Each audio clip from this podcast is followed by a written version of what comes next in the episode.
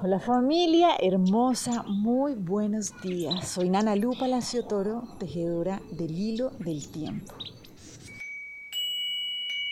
Hoy tenemos esta nueva oportunidad de crear nuestra realidad. Acuérdense que estamos en esta trecena comprendiendo cómo conectar con la infinita abundancia del universo. Hoy nos dejamos llevar por la presencia del Nahual 9 Toj y nos viene a decir algo fundamental y es, ok, sencillamente asegúrate de liberarte de todo aquello que no sea eterno.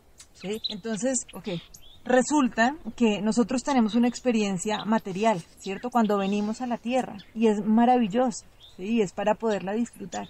Pero lo que nos dice hoy el Nahualito 9 Toj y en general la conciencia y es no te confundas, ¿sí? Tú no eres eso, tú no eres esa materia. Y en la medida en que lo comprendas, puedes acceder a esa infinita abundancia del universo. Entonces, si yo estoy poniendo mi seguridad, mi tranquilidad en esa materia, pues claramente estoy viviendo muerto o muerta del susto, porque todo lo que es material va a morir. ¿Listo? Entonces, todo lo que es material es algo que no es eterno y necesitamos liberarnos de todo eso que no es eterno. Pero no significa no tenerlo, ¿no? Que esto es muchas veces lo que sucede cuando uno piensa en, ok, si voy a tener un camino espiritualmente elevado, necesito materialmente, entonces como resignarme a no tener determinada serie de cosas. Y hoy lo que nos dice este Nahualito es, no, no se trata de eso, tú puedes tener todo lo que quieras, porque esa abundancia infinita es para ti, por supuesto que sí, pero libérate de eso, ¿sí? No estés preso de eso.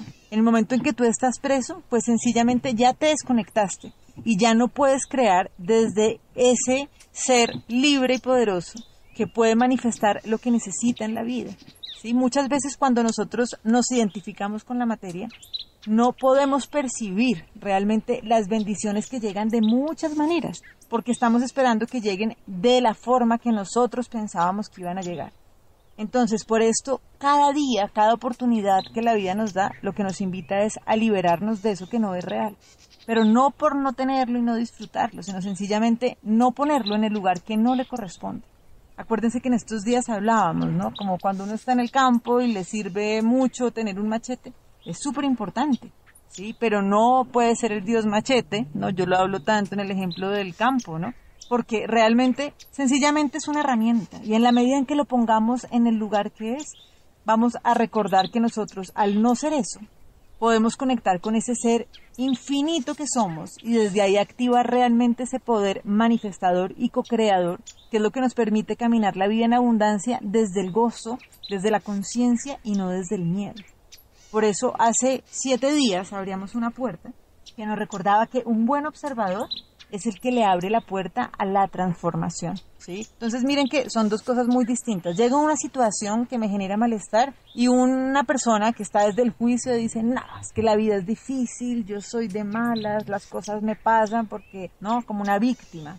Entonces ahí ya no tenemos posibilidad de transformación porque caímos como en el charco, ¿no? Ah, pero viene el observador sabio que dice, ok, si hay algo que me genera malestar, si por alguna razón de la vida yo no puedo, no estoy pudiendo manifestar lo que quiero manifestar en algún aspecto de mi vida, sencillamente es porque yo no me he liberado de eso que no es verdadero, ¿sí? De eso que no es eterno. Entonces es realmente un acto constante de estar soltando, de estar liberando eso que yo no soy. Hay una canción que me encanta que dice como realmente yo no tengo nada que no sea eterno, ¿sí? No tenemos nada, nada, nada que no sea eterno nos pertenece. Y todo lo podemos disfrutar y podemos manifestar lo que queramos porque el universo es profundamente abundante. Pero que no nos confundamos que nosotros no somos eso.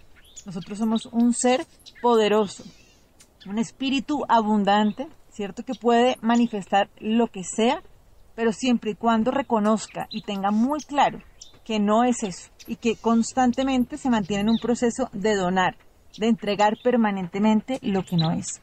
Entonces, para lograr y utilizar muy bien la energía disponible del día de hoy, vamos a trabajar con la lección del curso de milagros que nos dicen, el perdón es el único regalo que doy.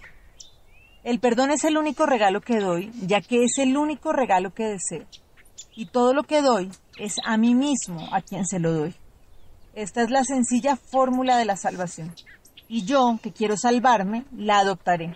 para regir mi vida por ella en un mundo que tiene necesidad de salvación y se salvará al aceptar yo la expiación para mí mismo. Padre, cuán certeros son tus caminos, cuán seguro su desenlace final y cuán fielmente se ha trazado y logrado cada paso de mi salvación, mediante tu gracia. Gracias a ti por tus eternos regalos y gracias a ti también por mi identidad. Les mando un abrazo gigante y bueno, que nos sigamos desanudando, ¿no? Que nos sigamos desnudando para cada vez ir reconociendo que vamos soltando eso que nosotros no somos y que nos pertenece todo aquello que realmente es eterno. Bendiciones y que tengamos un día hermoso. Chao.